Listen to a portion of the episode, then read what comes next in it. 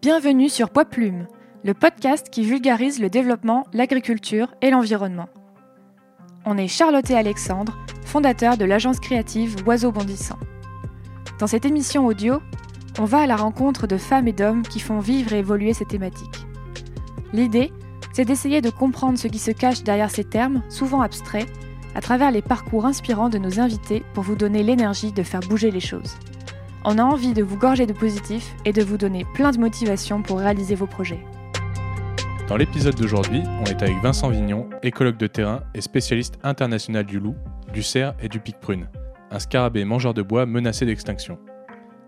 Vincent est le directeur associé d'OGE, l'Office de génie écologique, un bureau d'études en environnement situé en région parisienne.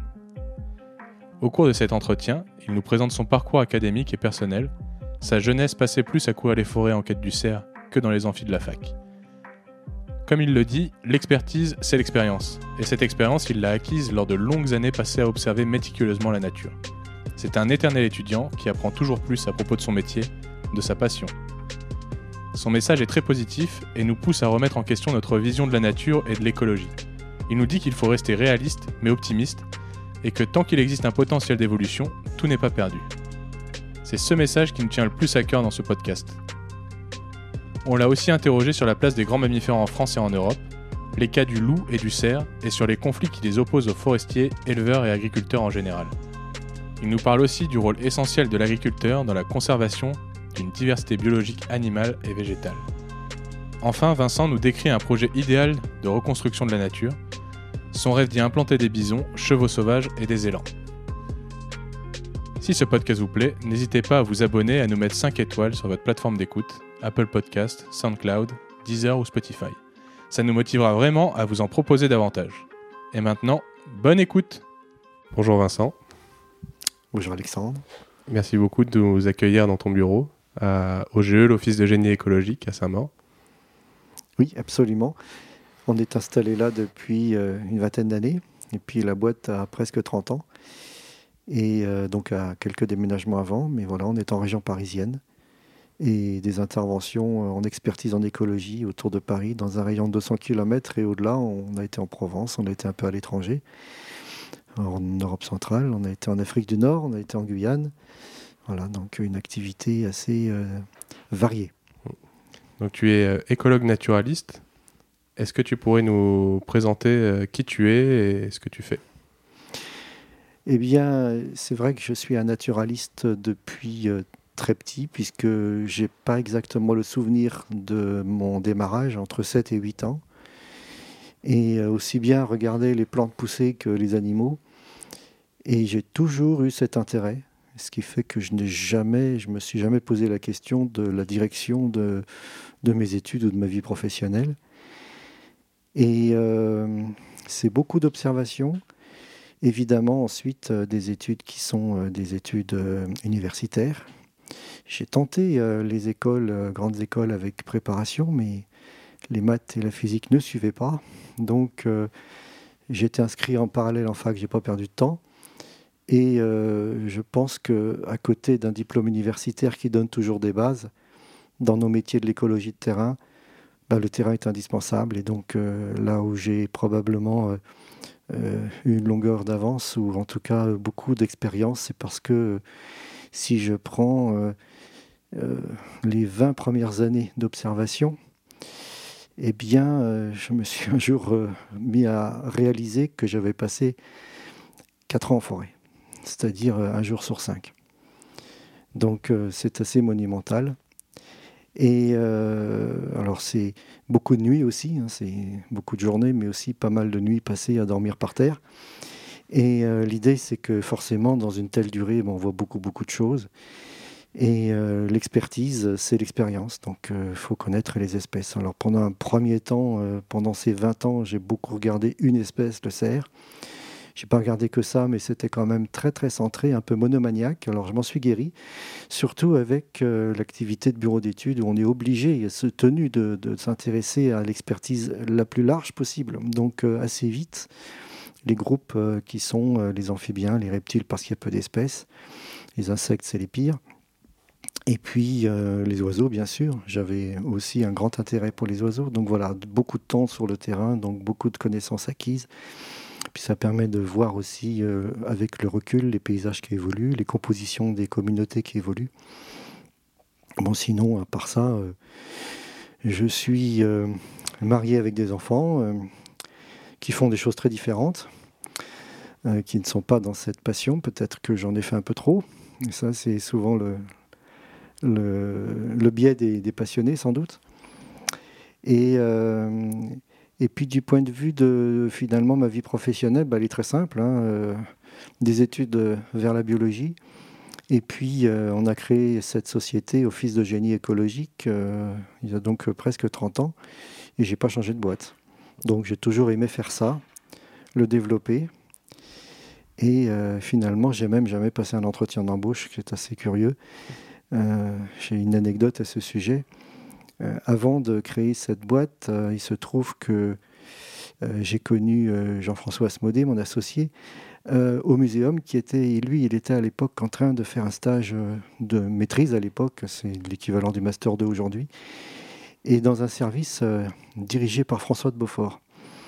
François de Beaufort est un homme qui est un naturaliste de terrain plutôt sur les gros mammifères, euh, qui apprécie beaucoup le cerf et qui a beaucoup travaillé sur les loups. Et euh, lorsque j'ai sollicité une rencontre pour aller lui parler de mes observations de loups en Espagne, que j'avais commencé trois ans avant, donc on était en 1988, bon, on a passé deux heures dans son bureau ne pensait sans doute pas passer autant de temps, mais c'était un passionné moi aussi. Puis à la fin, je lui dis C'est formidable votre service, comment on fait pour y travailler bah, Venez demain matin. Bon, ce n'était pas l'objet de la visite. Mais je suis resté trois ans. Donc j'ai fait le vacataire pendant trois ans. Il y avait Jean-François Asmodé à l'époque. Voilà. Et puis euh, bah, ça m'a appris euh, beaucoup de choses, euh, beaucoup de contacts aussi, c'est intéressant. Parce que c'est un service qu'il avait créé en proposant au ministère de l'Environnement de faire en gros le premier service d'information géographique sur la nature en France, qui est devenu le service de la du, pardon, le SPN, Service du patrimoine naturel, et qui a encore évolué récemment, qui a un affreux nom, UMS Patrinat, hein, c'est à cause de la fusion de l'AFB avant que ce soit l'OFB et le muséum. Et euh, c'est un service qui comprend une centaine de personnes très efficaces sur les aspects de connaissance, euh, le bras armé du ministère en expertise au muséum. Voilà, donc j'ai toujours des bons contacts avec eux. Puis de toute façon, c'est un, environnement dans lequel euh, on ne cesse de rencontrer des gens, de garder des bons contacts et puis de développer un réseau aussi de connaissances. C'est un, aspect qui est assez extraordinaire, mais dans beaucoup de métiers, on est des éternels étudiants. Sinon, c'est pas drôle. Voilà, on se remet tout le temps en question, on, apprend des méthodes, on, confronte les idées, euh, et puis on avance. Et qu'est-ce qui t'a amené dans, dans cet attrait, cet amour de la nature? Est-ce que tu as été initié ou est-ce que c'est venu tout seul? J'en ai aucune idée.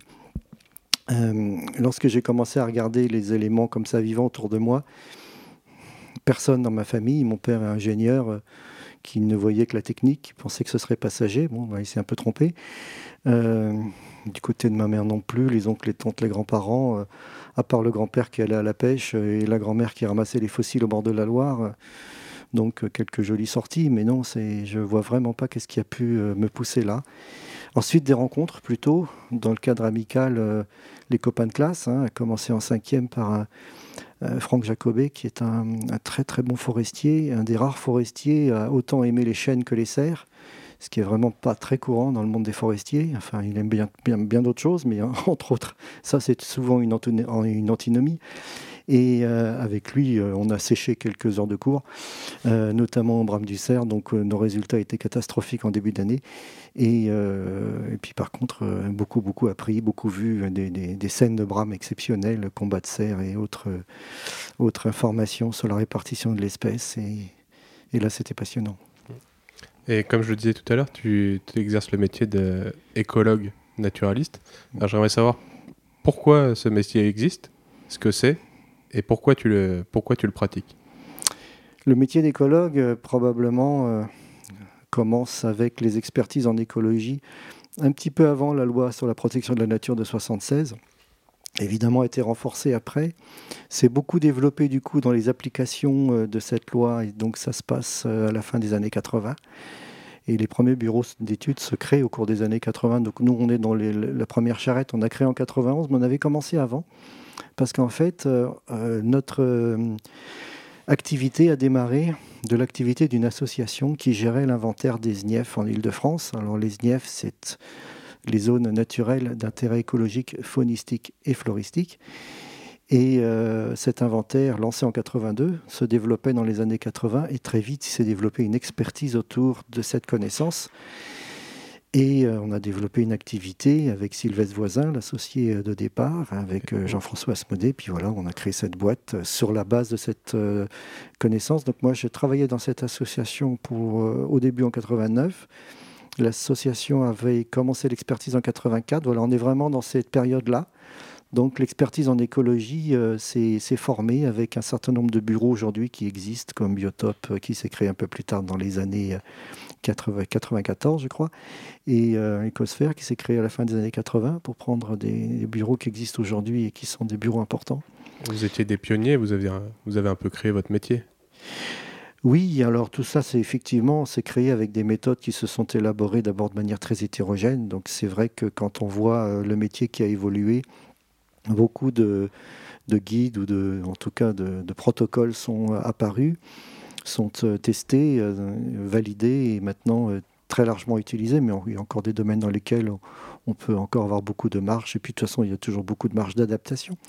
Mais c'est vrai que ce, cadre, aussi à travers les cadres réglementaires, évidemment, qui norment les choses pour s'assurer d'une efficacité des études par rapport à notre objet qui, en gros, accompagner l'aménagement du territoire et ne pas le transformer en déménagement du territoire, pour faire simple. Et donc euh, tenter de faire en sorte que les projets soient les mieux réalisés possibles, avec une démarche itérative qui est assez maintenant euh, connue. Euh, on évite des impacts quand on le peut, c'est la première chose. c'est pas toujours évident. Et puis ensuite, on réduit. Puis si on réduit pas assez, ben, il reste des impacts résiduels et donc on compense. Et là, quand on compense, c'est beaucoup plus sérieux qu'avant. Euh, la, notion de compensation, c'est une notion ancienne, mais dans son application récente, elle est très contraignante. Et donc, euh, derrière toutes ces notions-là, à côté des expertises, ben, il y a tout un environnement socio-professionnel qui est passionnant. C'est euh, comment on évolue dans un métier où notre client, en quelque sorte, doit frapper à la porte des voisins, parce que la compensation, ça se fait hors les murs et euh, le foncier est la clé. Donc euh, ça amène à connaître euh, plein d'autres horizons professionnels. Et tu parles d'impact, de compensation, peut-être de mesures compensatoires. Est-ce que tu peux décrire pour les profanes ce que c'est vraiment que le métier d'écologue et de, le, le travail d'un bureau d'études en environnement?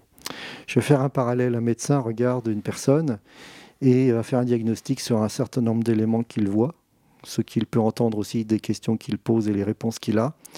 Et puis, euh, bah, il y a des sondages, hein, comme dans tous euh, les métiers euh, d'expertise. Donc, c'est des prises de sang, il va regarder au fond de la gorge, il écoute les poumons, etc. Et puis, ce médecin, il va faire un diagnostic, il va voir dans quel état est le bonhomme, la personne en tout cas, et puis il va proposer un chemin pour remettre cette personne sur pied. nous, on est dans un métier où on regarde un paysage à différentes échelles, je dis ça parce qu'on peut avoir un tout petit projet et un très grand projet. Hein. Par exemple, euh, on fait simplement une maison ou on fait euh, la ligne euh, de TGV Paris-Bretagne. Donc évidemment, ce n'est pas la même échelle, pas les mêmes objets. En tout cas, ce sont des paysages, toujours. Donc des personnes qui construisent des maisons ou des autoroutes font appel à vous Voilà. Nos clients sont les aménageurs, la plupart du temps, ou des euh, comment dire, euh, toute planification du territoire. Donc ça peut être aussi, euh, quand on planifie, c'est à l'échelle d'une commune, c'est le plan local d'urbanisme, c'est à l'échelle plus vaste, le schéma de cohérence territoriale. Donc en gros, ce sont des projets qui peuvent se faire à différentes échelles spatiales. Et le travail parallèle aux médecins, c'est dans quel état est la nature dans ces paysages-là, à toutes ces échelles. Quel est le projet? Quels dégâts, pour être très clair, le projet peut faire dans ce paysage, comme un chien dans un jeu de quilles.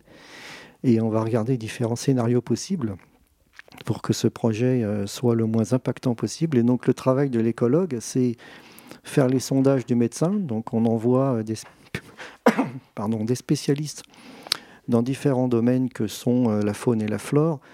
Bon, pour prendre la flore, par exemple, une personne va pouvoir reconnaître les espèces depuis les fougères jusqu'aux plantes à fleurs, les arbres. Mais si on pense aux mousses, aux lichens, bah, ce sont d'autres spécialistes. Puis pour la faune, ça va être pareil. Une personne va pouvoir reconnaître correctement les vertébrés parce que ça va, c'est faisable par une personne. Donc les oiseaux qui sont pourtant les plus nombreux et qui supposent beaucoup de connaissances. Il y a les champs, il y a comment on les recherche, euh, qu'est-ce qu'on s'attend à voir dans tel milieu naturel à tel moment de l'année, à telle heure de la, journée. Il y a les amphibiens, les reptiles, euh, les mammifères, dont beaucoup d'espèces sont discrètes. Et puis après, ça se gâte avec les invertébrés, parce que là, on a des groupes énormes. Par exemple, parmi les insectes, les coléoptères, c'est plus de 11 000 espèces en France. Donc il n'y a personne qui connaît les 11 000 espèces d'un coup. Donc là, il y a forcément, c'est segmenté. Mais on ne regarde pas tout parce qu'on n'est pas capable de tout regarder. Et on n'a pas non plus besoin de tout regarder euh, au sens où euh, la réglementation focalise l'effort sur les espèces protégées et on y ajoute des espèces dites patrimoniales ou à enjeu, dont on a des listes par région. Et euh, on fait ce travail de diagnostic pour revenir au premier travail du médecin où sont euh, les éléments clés du patrimoine naturel, où est le patrimoine? On parle vraiment de patrimoine dans ce cas-là aussi. Je pense que c'est une notion intéressante pour le public que l'on puisse mettre en parallèle la notion de patrimoine naturel à toute autre notion de patrimoine culturel ou patrimoine financier. Et puis, euh, bah, ce projet, comment il s'insère là-dedans? Et du coup, on va chercher toutes les sensibilités, on peut appeler ça enjeu écologique, et euh, les solutions ensuite pour limiter ces impacts, les réduire, et puis si c'est nécessaire, les compenser si on ne peut pas les réduire suffisamment. comme tu le disais tout à l'heure, ça fait euh, plus de 40 ou 50 ans que tu parcours et que tu crapahutes dans la nature et que tu constates euh, son état. Et j'aimerais bien que tu fasses un constat de, de l'environnement en France. Oui, c'est une question qui peut amener au quart d'heure des primes, donc euh, il faut être réaliste, puis en même temps optimiste. Optimiste au sens où, pour reprendre les termes euh, du professeur Blandin, tant qu'il y a un potentiel d'évolution, euh, on n'a pas tout perdu. Donc ce qui est intéressant en parallèle de l'observation qui montre à quel point on perd de la nature, c'est les capacités de rebond. Et donc la capacité qu'on a à agir et à pas rester embourbé dans notre déprime collective de se dire mais bon sang, tout était mieux avant. Euh, alors évidemment, la nature, elle va pas bien. Euh, pour résumer peut-être euh, des paysages qui sont de plus en plus simplifiés, je pense qu'une image assez simple, c'est d'imaginer la diversité agricole du 19e siècle qui a cumulé vers 1900, qui s'est maintenue jusque la Deuxième Guerre mondiale. Puis après, on a la reconstruction d'après-guerre. Et là, c'est le tracteur américain du plan Marshall, euh, ça avait commencé avant la mécanisation, puis euh, pratiquement au même moment la première chimie, très violente, souvent des produits issus de la guerre qui ont été recyclés. Et puis après une chimie qui évolue, pas moins nocive, plus diversifiée avec des actions de plus en plus incroyables, l'action génétique. Et donc c'est vrai qu'on se retrouve avec un monde qui a vraiment beaucoup beaucoup changé. Et euh, il suffit pour s'en rendre compte de prendre sur Géoportail les photos aériennes dont on peut retrouver 60 ans d'histoire. Il suffit d'aller dans le petit onglet remonter le temps. Et puis là, euh, chacun peut aller regarder sa maison de vacances, euh, l'endroit qu'il connaît, et regarder le paysage aujourd'hui. Puis 60 ans en arrière, regarder les intermédiaires. Et qu'est-ce qu'il va voir? Bah, Il va voir que les champs euh, sont passés de petites parcelles à parcelles plus grandes lorsque c'est cultivé. C'est quand même 70% du territoire, donc il va voir ça presque partout, même en montagne. Il va voir la progression de la forêt. Alors, ça, c'est intéressant parce que le commun des mortels voit la nature en forêt. En ce moment, il y a une affiche au cinéma qui est euh, L'appel de la forêt, euh, un livre euh, bien connu. Et ça, m'agace un peu parce que l'appel de la forêt, je le traduis par l'appel de la nature. Et en sous-titre, la nature, c'est la forêt. Et non. la nature, c'est une mosaïque d'habitats dont la forêt fait partie. Et donc, 60 ans d'histoire de photo aérienne, on voit cette forêt qui s'étend, mais qui s'étend souvent sur des milieux qui étaient cultivés. Et on a plein de forêts, notamment dans la moitié sud de la France, qui vont être extrêmement intéressantes au niveau biologique, mais elles le sont. L'intérêt vient surtout parce que ce sont des reliques agricoles qui se sont boisées et qui ont, euh, par les habitats de substitution qu'avait créé l'agriculture paysanne, qui se sont maintenus dans ces espaces qui aujourd'hui se trouvent être des espaces boisés. On pourra y revenir un peu plus tard, mais je reprends donc euh, l'ensemble des mosaïques agricoles. Donc, euh, quand on va regarder ces photos, eh bien, les bocages de l'Ouest, tout le monde sait que la Bretagne a perdu beaucoup de son bocage, mais l'Ouest en général, ça concerne des surfaces euh, vraiment très importantes, c'est de l'ordre de 50 000 km. Est-ce que tu peux décrire ce que c'est qu'un bocage? Le bocage est une structure agricole qui est très ancienne euh, ben, en fait, euh, l'ancienneté du bocage, il y en a plusieurs versions. Euh, souvent, c'est ce qu'il reste de défrichement dans lesquels les premiers agriculteurs avaient laissé un certain nombre de haies, de réseaux de haies. Et ces haies très anciennes, on les identifie aujourd'hui souvent par la flore avec des espèces à très faible capacité de dispersion et qu'on retrouve toujours dans les haies. Donc, ils sont des marqueurs de temps assez exceptionnels. Mais on a aussi un bocage qui s'est développé avec le code napoléonien, donc c'est beaucoup plus récent, et qui marquait simplement les limites de parcelles. Donc on a énormément de bocages qui sont aussi pas si vieux que ça, qui ont 200 ans dans de grandeur. Ça dépend euh, quand ça s'est fait par rapport à ces, premières versions du cadastre en fait.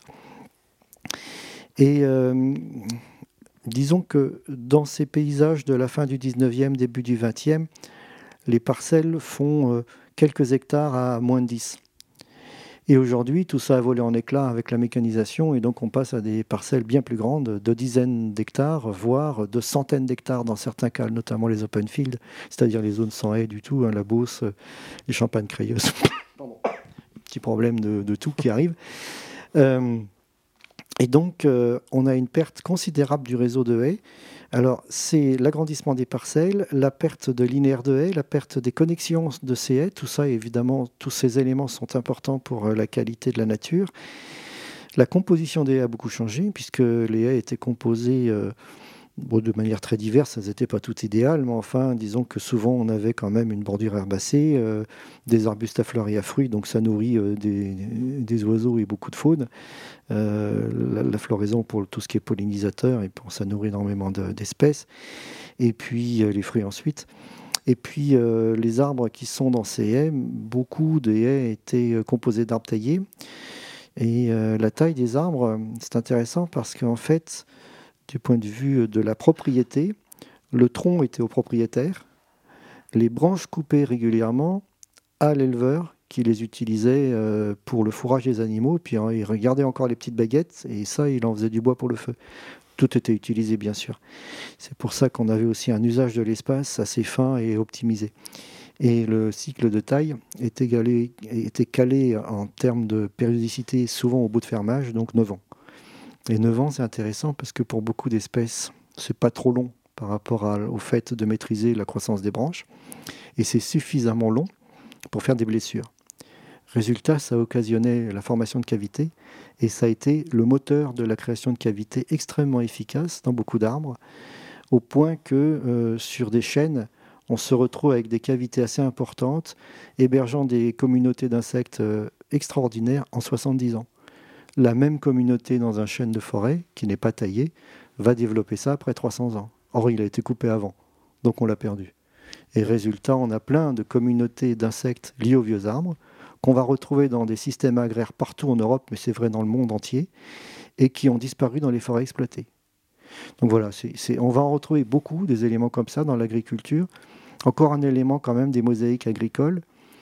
Le bocage, c'est donc cette structure qui est composé d'herbes, de, buissons, d'arbres, d'exposition au soleil, de taille avec la formation des cavités, mais généralement il y a des bêtes, comme il y a des bêtes, il y a de l'eau, donc il y a des mares, et donc on ajoute à la mosaïque la présence de l'eau, souvent sous forme temporaire, et là aussi, c'est intéressant parce qu'une mare temporaire, c'est une écologie de mare sans poissons. Les poissons sont prédateurs d'amphibiens. Donc, on se retrouve évidemment avec un jeu d'acteurs qui fait que dans les mares qui ne vont pas perdre de l'eau, on aura quand même des communautés de poissons qui sont dans le paysage, dans toutes ces mares, parce que ces poissons sont déplacés par euh, les œufs qui s'attachent aux pattes des canards, notamment. Donc, en fait, euh, les poissons se déplacent très bien d'une mare à l'autre par un vecteur euh, qui est le canard du coin ou la communauté des oiseaux d'eau. Et puis on va se retrouver avec euh, les communautés d'espèces associées à l'eau et on va y retrouver des insectes, des amphibiens. Euh, toutes ces espèces-là ont besoin des mosaïques d'habitat. On pense par exemple aux libellules. Le développement larvaire des libellules se fait dans l'eau. Ça peut se faire dans l'année, ça peut se faire sur plusieurs années. Si c'est le cas, elle n'est pas temporaire, la Mars, sinon elles n'y sont pas. Et euh, les adultes de libellules sont des prédateurs d'insectes. Et la plupart de leurs proies sont des espèces floricoles. Du coup, on va voir aussi un lien. On va avoir ensuite des espèces qui sont dans les arbres, dont les larves vont manger du bois ou du bois décomposé dans le terreau des cavités, alors que les adultes sont floricoles. Donc euh, la communauté des insectes qui se nourrissent à l'état larvaire de bois aura besoin à l'état adulte de fleurs. Lorsqu'on est en forêt, d'une part, euh, les vieux arbres ne sont plus là puisqu'ils ont été exploités, et donc euh, un vieil arbre c'est quand même quelque chose, c'est un arbre qui a plus de 300 ans. Si on pense à un chêne, euh, la plupart des chênes sont encore là 500 ans après leur naissance. Et les plus vieux, euh, ceux qui ont un peu de chance, euh, dépassent 1000 ans. Et pendant plus de la moitié de sa durée de vie, il y a de la décomposition naturelle qui, qui est un processus très complexe, qui fait intervenir beaucoup d'espèces, des champignons, des insectes. Et donc je reviens à la communauté qu'on va trouver dans les bocages. Euh, bah, ces vieux arbres n'existant pas en forêt, il se trouve qu'en faisant le parallèle, en forêt, on n'a pas non plus une grande quantité de clairières. Si euh, euh, vous vous représentez les forêts que vous avez traversées récemment, il se trouve que vous allez taper le ballon dans la clairière qui se trouve à un carrefour, à une lisière. Il y a peu d'espace ouvert, à part les chemins larges. Et euh, ce qui est quand même très très frappant, c'est de voir du coup la pauvreté des plantes à fleurs et à fruits, des arbustes à fleurs et à fruits, dans une matrice forestière. Ce qui va être une banalité des bocages. Et on a encore là un élément supplémentaire. Et en fait, euh, derrière ce parallélisme et cette diversité qui existe dans le monde agricole, il faut juste se souvenir que tous nos paysages ont coévolué avec des grands herbivores. Et du coup, la forêt qu'on connaît aujourd'hui n'a jamais existé. C'est-à-dire que cette forêt dense, fermée et sans trous, c'est pas possible. C'est juste que ben, il manque euh, les grands herbivores qui ne sont plus là. Aujourd'hui, la forêt, forêt, pas n'est pas égale à biodiversité. Non, euh, la forêt actuelle, dans sa version très dense, est quasiment un artefact humain euh, lié à l'absence de grands herbivores. Et on ne peut absolument pas considérer que c'est un habitat naturel complet. Ça ne veut pas dire que les forêts ne sont pas intéressantes, mais qu'elles ont perdu beaucoup de leur intérêt. Ou, en tout cas, un très grand nombre de forêts ont perdu beaucoup de leur intérêt du fait de la densification du couvert. Et d'où cette, euh, comparaison passionnante entre ce qu'ont pu, pu être les bocages, des substituts de forêts clairiérées, qui sont absolument pas des forêts clairiérées, mais des substituts, avec une composition exceptionnelle dans, les communautés d'espèces qu'on ne retrouve plus dans les forêts qui sont euh, dans le coin. Et on va retrouver ça énormément avec des indicateurs très précis dans les insectes. On, peut t'appeler euh, spécialiste euh, reconnu du loup et du cerf en France. Est-ce que tu peux nous faire justement un récap de la place des grands mammifères en France et en Europe face au lobby, à l'opinion publique en France et en Europe de l'Ouest, il nous reste euh, peu d'ongulés sauvages par rapport à ce qui a pu exister. Donc aujourd'hui, on va retrouver le sanglier partout et le chevreuil, qui se sont d'ailleurs beaucoup développés. Alors là, il y a quand même quelque chose qui est intéressant à dire, c'est que euh, beaucoup de ces espèces, et euh, je n'ai pas encore cité le cerf, qui est un ongulé qui n'est plus rare maintenant et qui est présent dans beaucoup de forêts, eh bien beaucoup de ces espèces avaient énormément régressé euh, à la suite de la Révolution française, pour prendre le cas de la France. Mais euh, chez nos voisins, il y avait eu d'autres raisons de, cette régression. Mais pour simplement citer ce qui s'est passé chez nous, c'est que durant l'Ancien Régime, euh, les populations d'ongulés étaient l'apanage de la chasse royale ou seigneuriale un petit peu avant. Résultat, des densités qui étaient maintenues très très très hautes et euh, des euh, dommages aux terres agricoles vraiment importants. Il y avait même des métiers à l'époque qui étaient d'aller taper avec des casseroles pour que les cerfs sortent des champs, puisqu'ils n'avaient pas le droit de les tuer. Euh, évidemment, tous ces gens-là se sont bien fâchés après la Révolution française et on a eu avec la progression des armes, ça s'est pas fait tout de suite, mais enfin une disparition massive de cette grande faune en France. Et dans beaucoup de régions, pendant 150 ans, il n'y avait pas de cerf, il n'y a pratiquement plus de chevreuil, il y avait toujours eu un petit peu de sanglier parce que c'est des animaux qui sont euh, à très forte capacité de, reproduction et qui se débrouillent dans tous les milieux, donc euh, qui ont pu euh, se maintenir. Mais quand même, pour donner une idée, au début du XXe siècle, quand il y avait une trace de sanglier vue dans le Var, il y avait un article dans le journal. Hum. Aujourd'hui, on en tue chaque année, je ne sais plus, mais c'est de l'ordre de 50 000 individus, ou 30 000. Enfin, c'est des dizaines de milliers en tout cas. Donc euh, on a vraiment changé sur ce point radicalement. Alors ce qui est intéressant, c'est de noter qu'après-guerre, c'est les chasseurs qui, en s'organisant euh, dans une association, euh, en gros, de, gestion du grand gibier, ont réintroduit ces animaux un peu partout. Et donc, il y a eu des vagues de réintroduction de chevreuils, de cerfs. Alors, sangliers, ils ont juste favorisé la reproduction, ça suffisait. Quoique après, il y a eu aussi des apports d'animaux euh, d'Europe centrale pour avoir des bêtes plus grosses ou de cochons pour avoir des bêtes qui euh, grandissaient plus vite et qui produisaient plus de jeunes. Donc, il y a eu des expériences un peu fâcheuses de mélange. Heureusement, pas trop. Mais euh, sur le cerf et le chevreuil, beaucoup de réintroduction. Et dans un premier temps, tout le monde était content. Puis quand euh, ces animaux-là se sont mis vraiment à prendre un peu de place, c'est les forestiers qui ont commencé euh, à trouver ça très contrariant. Parce qu'évidemment, faire du chêne, qui est une essence de lumière, dans une forêt où il y a peu de lumière, puisque le couvert forestier est devenu tellement dense que ça devient une denrée limitée, les cerfs se précipitant dans les zones à la lumière, puisque là, il y a de la végétation à manger, dont les jeunes chênes. Donc évidemment, on comprend qu'il y a un problème. Et euh, finalement, on s'aperçoit que la densité des ongulés est régie par euh, un certain nombre d'équilibres euh, que vous allez retrouver dans les textes sous forme ronflante équilibre agro-silvo-synégétique. Alors simplifiez tout de suite et vous le traduisez par équilibre économique. Comme ça, tout le monde est d'accord. Donc l'économie, c'est finalement deux acteurs qui peuvent se fâcher. Les forestiers, on peut très bien comprendre, et les agriculteurs aussi. Donc quand euh, un champ de maïs se trouve en lisière d'une forêt euh, où le cerf est abondant, évidemment, euh, le maïs est un petit peu mangé. Le sanglier, c'est pareil, il va servir. Ça peut être le cas de colza, de blé, enfin tout un tas de productions agricoles qui peuvent être évidemment très appétantes, très attractives pour ces animaux-là. Donc on se retrouve dans des conflits de gestion de l'espace, avec des espèces qui deviennent des espèces ben, à gérer euh, avec euh, force de persuasion et d'intelligence pour arriver à trouver euh, comment bah, cheminer dans ce monde d'opposition.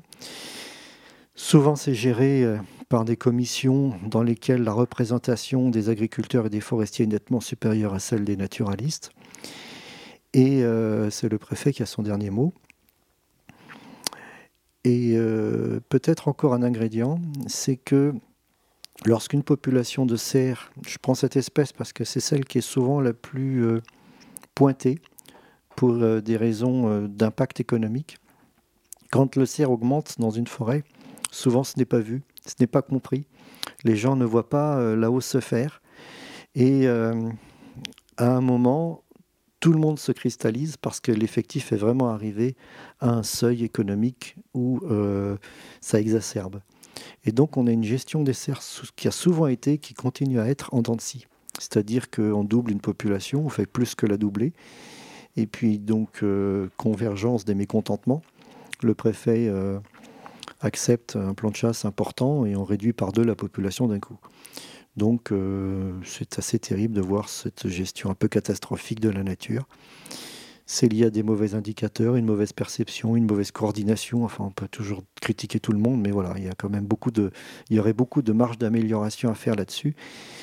Et puis euh, ensuite, on entend souvent un discours qui est euh, ces équilibres sont des équilibres qui affectent la qualité de la nature. Et euh, on essaye de prouver, enfin, les, acteurs qui souhaiteraient limiter le nombre de cerfs essayent de prouver que l'excès des ongulés est un facteur qui euh, peut amener à des dégradations. Il y a des cas où c'est vrai, euh, où on observe ce, type de, phénomène, mais euh, c'est rarement le cas. Et en fait, ce qui est aussi important à noter, c'est qu'avec les espèces sociales que sont le cerf et le sanglier, on a une hétérogénéité de la répartition qui est complètement hallucinante. Pour donner une petite idée, une population de cerfs normale, dans une forêt normale, elle va occuper euh, une surface de plus de 10 000 hectares. Euh, dans cette surface, dont il faut d'ailleurs bien comprendre les limites, c'est-à-dire des limites qui correspondent à une activité euh, des mâles autour des noyaux de présence de femelles et jeunes, parce que c'est structuré de cette manière-là, plus de la moitié de l'effectif utilise moins de 20% de la surface. Donc, quand on a entendu ça, on a compris qu'il y a quand même un sacré problème. C'est-à-dire qu'il y a un endroit où la forêt aura du mal à se régénérer et où les lisières vont recevoir beaucoup d'impact euh, des biches qui sont là avec leurs jeunes et euh, des mâles qui sont présents surtout en hiver. Donc euh, des densités très élevées. Et on ne peut pas couper à ça. C'est le comportement de l'espèce qui est comme ça. Donc ça amène une réflexion qui est est-ce qu'on est capable collectivement de créer les conditions pour que ces zones de densité soient acceptées là où elles le sont, là où elles existent? Et alors je vais donner un, un exemple qui est euh, amusant, c'est la forêt de Rambouillet. Après-guerre, cette forêt était peuplée d'une population de cerfs très importante. La partie nord de la forêt, pas la partie sud. Et euh, les grandes concentrations étaient dans les forêts qui étaient les forêts publiques à l'époque. Dans les années 80, euh, les Parisiens et les habitants de la couronne parisienne ont eu du temps libre et des voitures. Donc ils sont allés se promener le week-end. Et ça, je l'ai vécu. Ça a sorti tous les cerfs des forêts publiques par dérangement simplement, parce qu'ils ne supportent pas de croiser les gens et leurs chiens. Et tous ces braves animaux sont allés dans les zones privées, petites, exiguës, dans les vallées, les lisières, euh, certains interstices de la forêt entre les parties publiques. Mais la carte a complètement changé en moins de dix ans. On voit d'une part euh, la réactivité des animaux qui savent immédiatement euh, trouver les zones de quiétude, et puis, eh ben, en corollaire, les zones de concentration étaient vraiment petites par rapport aux zones précédentes. Du coup, c'était encore plus aigu. Donc il y avait des cas où les propriétaires forestiers étaient ravis d'avoir des serres, et des cas où ces gens-là voulaient sortir des chênes. Du fait euh, de cette concentration, il y a eu un nouveau conflit donc là, le jeu d'acteur, c'est euh, la pression de la région parisienne. Il n'y a pas d'équivalent en France. Hein. C'est-à-dire que ça n'existe que là, à ce point-là. Et ce qui est intéressant, c'est que ce phénomène, on l'a observé dans un rayon de 70 km. Donc euh, quand on pense au sud Picard, les forêts de l'Oise, ça a été pareil. Désaffection des zones euh, publiques et concentration dans les zones privées. Et ça a été la même chose à Fontainebleau. Donc vraiment, vous tracez un rayon de 70 km et bousculade complète des organisations spatiales autour de 1990. Et euh, tu nous as beaucoup parlé d'espèces à enjeu, quand je t'ai mm. demandé de parler de grands mammifères. Donc tu as parlé du cerf, du, chevreuil, euh, euh, du, sanglier. Mais quand on parle de grands mammifères en France, d'espèces à enjeu, d'espèces à problème, on va tout de suite nous parler de l'ours, du lynx ou du loup. Mm. Est-ce que tu peux nous parler du loup en particulier, puisque c'est d'après moi, celui, euh, l'espèce de grand carnivore qui va cristalliser le plus de conflits, le plus d'enjeux et qui va faire beaucoup plus les gros titres. Euh, alors, le loup est une espèce qui avait disparu de France. Alors, j'ai parlé tout à l'heure de François de Beaufort. Il se trouve qu'il a fait une thèse en écologie historique. Donc, il a fait une thèse sur le loup sans loup puisqu'il faisait ça dans les années 70-80. Il a mis 20 ans hein, compiler les données. Il a travaillé que sur des collections, donc euh, des loups qui étaient chez les particuliers sous forme naturalisée, des peintures, des photos, du, reste, tout un tas de choses. Euh, il a collecté 20 000 indices. Et il a dressé le portrait de la répartition du loup au cours des 300 dernières années avant sa disparition. Et euh, il a fait le compte à rebours. Il a retrouvé tous les textes juridiques, enfin vraiment un gros travail. Et les loups ont disparu de la plaine française. Ça, c'est intéressant pas de la montagne, alors qu'ils sont revenus par la montagne. Et les plaines d'où il a disparu étaient celles de Charente, Haute-Vienne, Vienne, euh, Indre. En fait, euh, beaucoup de ces espaces étaient des abandons dans les années 30 des paysans morts à la Première Guerre mondiale. Et euh, les, les, friches là-bas pouvaient être colonisées souvent par la bruyère à balai. La bruyère à balai, c'est une bruyère très dense, c'est de 2 mètres de haut, on ne rentre pas.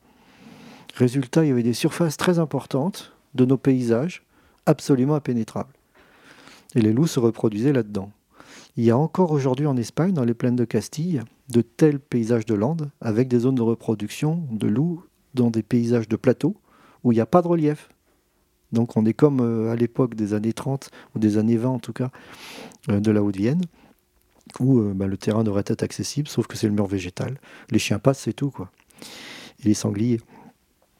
Et du coup on a cette situation assez originale de cette disparition toute dernière zone de reproduction au début des années 30 et puis, euh, première observation officielle en 1992 dans les Alpes. En fait, le loup était arrivé un peu avant en France, à la fin des années 80. Et ce qui est amusant aussi à ce stade, c'est que euh, on était quelques-uns à se poser la question, parce qu'on voyait les populations de nos voisins italiens, espagnols augmenter, lesquels vont arriver chez nous les premiers. Puis moi, je pariais sur l'Espagne. Et puis c'est les Italiens qui sont arrivés les premiers. Euh, dans les deux situations, Espagne-Italie et ailleurs dans l'Europe d'ailleurs, le minimum du nombre de loups avait été atteint dans les années 70, juste avant les protections euh, nationales qui sont à peu près arrivées au même moment en Espagne, en Italie, en France, donc la fin des années 70. Évidemment, les loups ont profité très vite de cette protection. Dès qu'on lève le couvercle, la reproduction de ces animaux est assez efficace.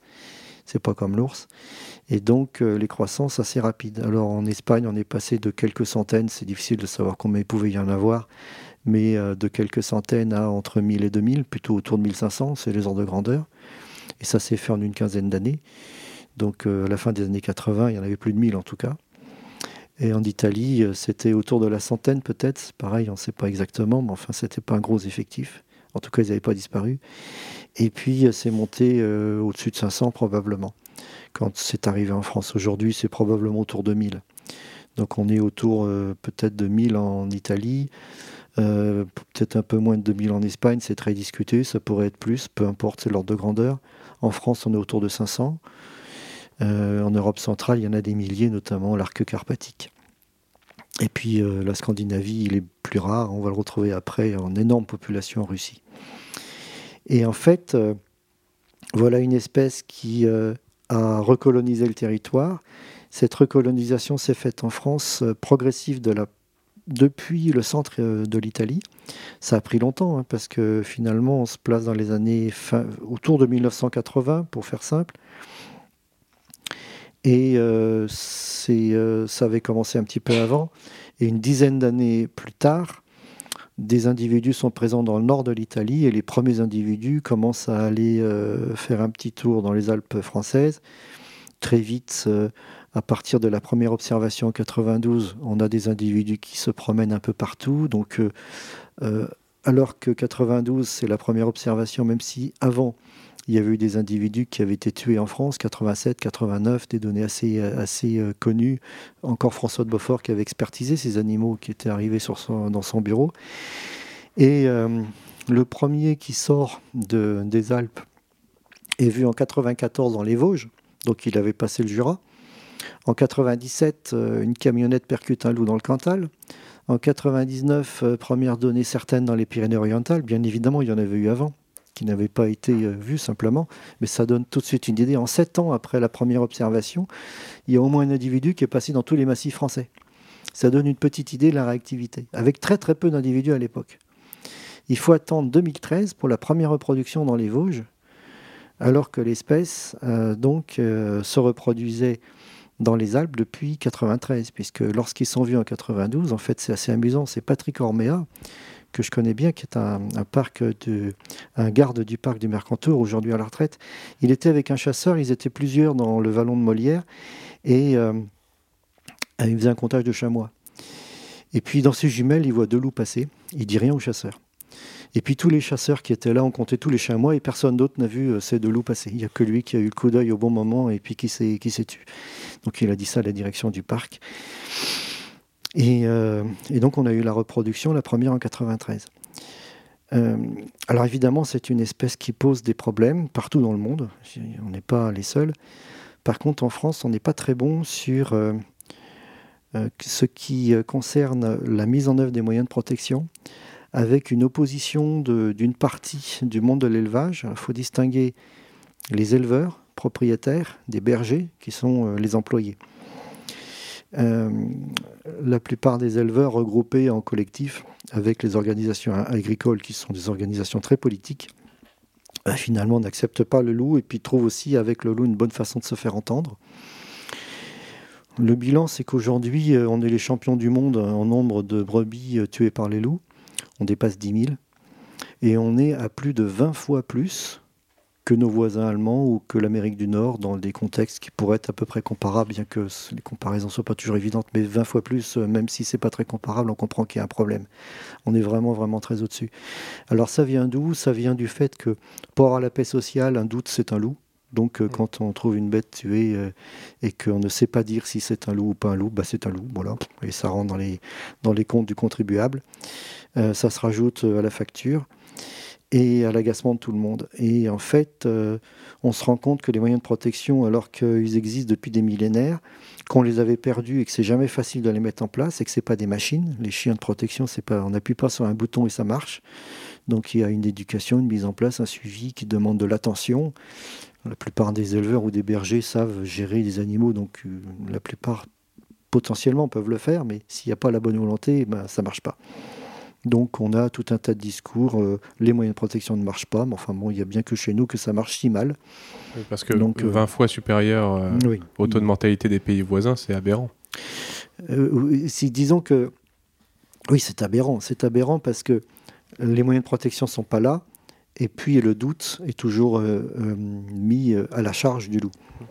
Est-ce qu'il n'y aurait pas aussi une corrélation avec la taille des troupeaux, peut-être des, des troupeaux de centaines euh, ou de milliers de, brebis et de moutons, euh, est-ce que c'est pas trop pour. Euh, est-ce que c'est pas ce facteur-là qui, attire les attaques et qui, fait qu'il y a beaucoup plus d'attaques?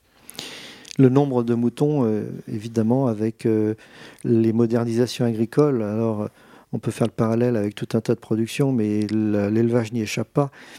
C'est vrai que lorsque on imagine les troupeaux d'après-guerre, euh, la taille des, troupeaux, c'est souvent en dessous de 50 individus. Peut-être certains devaient dépasser 100. Aujourd'hui, euh, un troupeau qui fait moins de 500, c'est pas très courant. Et les excès, euh, les maximums, je viens de dire excès, c'est au-dessus de 3000. Donc on est souvent dans des troupeaux de 1000 et plus. Alors évidemment, on ne garde pas 1000 moutons de la même manière que moins de 100, ou en tout cas moins de 50. Euh, le nombre de chiens à mettre euh, est en correspondance à l'effectif, mais si euh, les chiens sont trop nombreux, ils finissent par avoir des comportements de meute et sont moins efficaces. Ça, c'est aussi un mécanisme lié aux chiens. Et bien évidemment, c'est pas facile à gérer. Alors, bon, la critique est facile quand on est dans les villes et puis qu'on aime la nature. On n'est pas non plus des éleveurs ou des bergers confrontés à la certitude d'une attaque de loup. Hein. Ça, il faut aussi quand même se souvenir de ça pour simplement ne pas être trop prompt à la critique et euh, et, donc, on ne se rend pas compte vraiment de ce que ça représente au jour le jour. Mais voilà, il y a quand même un, sujet où euh, on a euh, pas mal de gens, là je pense aux éleveurs, qui ont des bêtes sur lesquelles ils ont une prime à l'herbe, par exemple, parce qu'ils entretiennent les paysages, ou en tout cas c'est convenu comme tel, et donc ils sont rémunérés sur ce plan-là il y a plein de tricheurs. Hein. Il y a des, gens qui vous déclarent des primes à l'herbe. Leurs moutons ne sont pas au bon endroit. Hein. Ils les ont, mais ils ne sont pas au bon endroit. Mais ils touchent la prime quand même. Il n'y a pas que chez nous. En Espagne, c'est pareil. Hein. Ils font aussi ce genre de, plaisanterie. Après, euh, il y a évidemment cette mauvaise garderie qui fait que bah, ça coûte une fortune, puisqu'il y a beaucoup d'animaux qui se font tuer alors qu'ils ne devraient pas l'être il y a l'incertitude qui est, qui est payée et on n'arrive pas, euh, il est absolument impossible avec les organisations agricoles de faire admettre l'éco-conditionnalité, c'est-à-dire de ne rembourser, de ne payer que euh, si les gens font un effort. Ah non, non, non. Donc, euh, et puis ça va même plus loin, c'est-à-dire que les bons élèves qui font un effort ne sont pas soutenus par les organisations agricoles qui sont contre. Donc ils sont mis au banc des autres éleveurs. Et c'est extrêmement difficile. Il y a des gens très très courageux qui euh, jouent le jeu de la prédation, ne sont pas forcément pour le loup d'ailleurs au passage, mais, euh, ils considèrent qu'il faut faire ça, et euh, ils ne sont pas soutenus, voire au contraire, ils sont descendus par leurs voisins. Donc ça, c'est complètement dingue. On a une désinformation très importante. Le reportage télé qui montre ce problème depuis 20 ans est toujours le même. Un éleveur qui pleure devant ses brebis mises en pièces détachées par un loup, c'est moche, mais c'est vendeur. Mais aller analyser le mécanisme, jamais. Jamais entendu la moindre parcelle d'analyse du phénomène. Et c'est toujours le même reportage flashy. Euh, depuis 20 ans. On on va pas découvrir que les médias sont pas forcément passionnants quand on veut rechercher de l'information. Et, quel est son rôle au loup euh, dans notre écosystème? Est-ce qu'il est indispensable? Bien sûr que les loups ne sont pas indispensables, sinon la nature se serait arrêtée pendant les 70 ans d'absence. Et puis euh, le nombre d'espèces qui nous manquent, euh, heureusement que la nature a ce potentiel d'évolution que je rappelais, un terme de Patrick Blandin. les loups, c'est un prédateur important. C'est un prédateur qui a surtout tendance à écréter les hautes densités.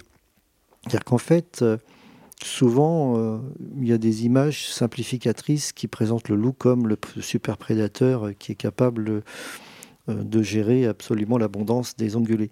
Il faut comprendre que l'abondance des ongulés, elle est gérée en premier par les disponibilités alimentaires. Se rajoutent les rigueurs climatiques. Donc en montagne, euh, ils se prennent les difficultés de l'hiver. Et puis les prédateurs, finalement, ça coiffe tout ça. Et les loups tout seuls ne maîtriseraient pas euh, des démographies de cerfs et, de chevreuils et de sangliers.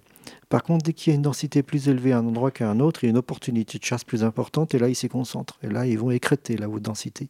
Donc, il faut comprendre qu'en fait, on a un jeu d'acteurs euh, dans lequel les espèces euh, qui sont en jeu sont à des niveaux de densité vraiment très bas par rapport à ce qu'ils devraient être si on ne les contraignait pas. Donc euh, le loup fait partie de ces acteurs euh, intéressants. Disons que du point de vue des mécanismes, encore une fois, bah, sans le loup, la nature a continué à tourner.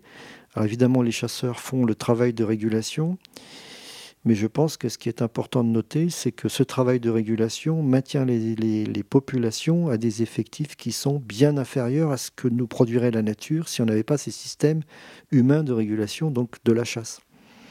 Et puis le loup, bien sûr, euh, est aussi euh, une espèce qui va euh, contribuer à éliminer des, bêtes faciles à attraper. Mais de temps en temps, un cerf bien portant dans une mauvaise situation, il se fait aussi attraper. Donc il ne faut pas non plus avoir une image d'épinal du loup qui va systématiquement attraper les vieillards et les malades. C'est pas vrai. Ou les jeunes. C'est en partie vrai. voilà, donc simplement pour équilibrer les choses par rapport à cette espèce-là. Maintenant, il y a des systèmes naturels dont on ne peut plus avoir l'idée en France, qui sont euh, assez exceptionnels, comme le Yellowstone, qui est un cas extrêmement connu euh, en Amérique du Nord. Le loup y a été réintroduit, d'ailleurs, euh, il a été réintroduit à peu près au moment où les populations se, redéveloppant à partir des, États plus au nord, recolonisaient aussi Yellowstone. Donc à la limite, ils n'auraient pas fait la réintroduction, ils en auraient eu quand même. Le loup avait été éliminé dans les années 30. Et cette élimination avait euh, provoqué de grands chamboulements par euh, l'explosion des wapitis et des élans. Et les wapitis et les élans avaient, entre autres, euh, parce qu'ils apprécient beaucoup, consommé les saules des forêts riveraines. les castors avaient été complètement anéantis par cette ressource qui avait disparu. Donc augmentation des élans et des, wapitis, euh, diminution de la ressource ligneuse, euh, quasi-extinction du castor. Ça veut dire que tous les systèmes de barrage qu'ils avaient créés ont disparu. Donc toutes les zones humides que les castors avaient générées ont disparu. Alors ça a été mesuré au niveau vertébré. Les Américains euh, ont fait des suivis très importants. Par contre, pas au niveau invertébré. Donc on peut imaginer les dégâts au niveau de la faune piscicole aussi. Quand je pense invertébré, je pensais à l'eau, mais je pense évidemment aussi aux poissons qui devaient vivre avec, mais toute la faune euh, aquatique. Et euh, quand le loup est revenu, bah, ils ont évidemment euh, bien diminué les élans et les wapitis qui étaient là en haute densité, donc ils ont écrété la haute densité. ils ont fait leur boulot de prédateur. Les saules se sont redéveloppés le long des répiciles, les castors se sont réinstallés et les zones humides sont revenues. Alors, ce qui serait intéressant, mais là, je crois qu'il n'y a pas les données, c'est est-ce qu'il y a des invertébrés qui n'ont pas résisté à la période de disparition et qui a duré quand même un certain temps. Mais voilà, c'est des ordres de grandeur. Le Yellowstone, c'est immense. Je n'ai pas la surface en tête, mais évidemment, dans nos paysages européens, et je ne pense pas qu'à la France, il y a du monde partout. Donc on n'a jamais des paysages euh, où on a une naturalité disons importante sur des surfaces suffisantes pour que s'exprime ce jeu d'acteurs à cette échelle-là. Euh, pour comprendre aussi euh, les échelles, tout à l'heure je disais qu'une population de cerfs c'est normalement 10 000 hectares et plus. Une meute de loups c'est 100 à 300 km et la suivante a une surface à peu près équivalente, elle s'empiète un petit peu. De temps en temps, il y a une meute qui va pouvoir vivre avec plus de ressources sur moins de 100 km. Mais dans d'autres régions, ça va être encore plus grand. Or, une meute, ce n'est pas une population. Donc, euh, si on est à l'échelle de population de loups, on imagine tout de suite les surfaces en jeu. Bon, bah, évidemment, on a du monde partout, des routes, des équipements, etc. Donc, on est dans des situations en Europe où cet exercice, disons, de la naturalité à l'échelle des loups n'est pas tellement envisageable. Ça n'empêche pas que ce soit une espèce fantastique à avoir sur notre territoire et qui joue un rôle malgré cette fragmentation et cette présence euh, d'habitats transformés partout. Euh, on parlait tout à l'heure euh, d'élevage avec le pastoralisme. Et j'aimerais beaucoup que tu nous parles de l'agriculture, c'est-à-dire est-ce que d'après toi l'agriculture serait l'un des premiers ou le premier conflit entre l'homme et la nature d'une part, et quel était le rôle du paysan slash agriculteur autrefois, et le rôle qu'il devrait avoir aujourd'hui L'histoire de l'agriculture, c'est vraiment complexe, euh, et l'histoire de euh, la relation entre le patrimoine biologique, euh, la transformation des paysages et donc le rôle de l'agriculture, il y a beaucoup de débats. Peut-être qu'un des premiers débats, c'est finalement quel a été le rôle des grands herbivores au dernier retrait glaciaire, alors que les hommes étaient de plus en plus nombreux, qu'avant le néolithique, ils s'étaient déjà équipés de pas mal de moyens pour lutter contre les grands herbivores, et que luttant contre eux, finalement, et faisant baisser euh, cette faune, diminuant cette faune de manière drastique, euh, l'image d'Épinal veut que la forêt a conquis la Gaule. Alors c'est pas tout à fait juste, euh, c'est une forêt qui était clairiérée, mais le débat porte sur les clairières finalement. C'était des grands trous, des petits trous, il y en avait plein, il n'y en avait pas beaucoup. Et euh, derrière cette question-là, c'est vraiment important, c'est toute la notion de mosaïque forestière, avec des habitats intraforestiers de landes et de pelouses ou de prairies intraforestières. L'agriculture, qu'est-ce qu'elle a fait? Elle a fait des défrichements, elle a créé des espaces pour fixer les choses, cultiver et euh, introduit l'élevage. Donc elle a recréé une mosaïque d'habitats. En tout cas, elle a créé des habitats de substitution qui ont prolongé euh, la vie de communautés entières qui préexistaient dans les forêts qui n'étaient pas des forêts denses.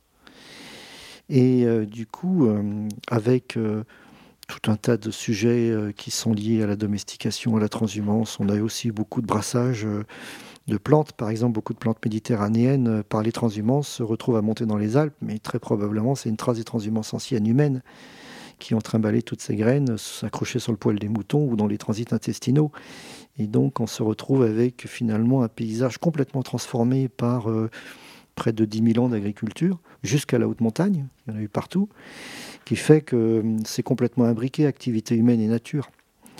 Et ensuite, bah, tout ça a, évolué jusque la grande claque de l'après-guerre, c'est-à-dire euh, le modèle industriel appliqué à l'agriculture. C'est euh, un ministre qui s'appelait euh, Pinault qui avait lancé le processus. Et là, c'est vrai que tout change. Et donc, on a cette perte des mosaïques agricoles et une régression très profonde de la, biodiversité associée. Alors, quand on pense que l'agriculture, c'est 70% de notre territoire, bien sûr que c'est euh, le premier sujet. Après, on ne va pas pointer les agriculteurs euh, parce que ce serait trop facile. Et il faut euh, ben, rechercher les acteurs qui sont responsables de cette transformation et en gros des politiques et puis en fait des assemblages entre en gros politique et industriels qui ont vendu euh, leur matériel et leurs produits pour accompagner cette évolution, la justifier, euh, l'intensifier à l'extrême. On connaît ensuite les nombreux débats euh, que l'on a autour de l'agrochimie. et donc la situation aujourd'hui avec les études qui nous montrent qu'en 30 ans, on perd 70 à 80% de la biomasse d'insectes dans des espaces protégés alors qu'ils bénéficient de programmes de conservation de la nature. Ça montre euh, tout le lien qu'il y a avec les paysages et euh, l'impact majeur que l'on est en train de vivre. On le voit au niveau des oiseaux communs. quand on imagine que les tourneaux sansonnets, qui étaient une banalité, commencent à rentrer dans les espèces vulnérables, on se dit mais où on va? Donc on a des pertes vraiment monumentales. Encore une fois, en évitant la déprime totale, tout ça est en partie réversible. Je ne sais pas si j'ai répondu correctement. J'aimerais bien que tu, que tu précises un petit peu le, le rôle que pouvait avoir le, le paysan, mm. euh, le paysan euh, dans, dans, sa façon d'exercer son métier pour euh, stimuler la biodiversité. Et aussi, tout à l'heure, là, tu viens de parler de beaucoup de choses qu'on ne fait plus. Mm. Et qu'est-ce qu'on pourrait refaire? Qu'est-ce que, mm. Quelles sont les activités que pourrait reprendre le paysan pour, pour stimuler cette activité biologique? L'agriculture traditionnelle, c'est donc des mosaïques de, paysages, des mosaïques d'habitats qui étaient générées par euh, des pratiques. Et euh, les, paysans, qu'est-ce qu'ils faisaient?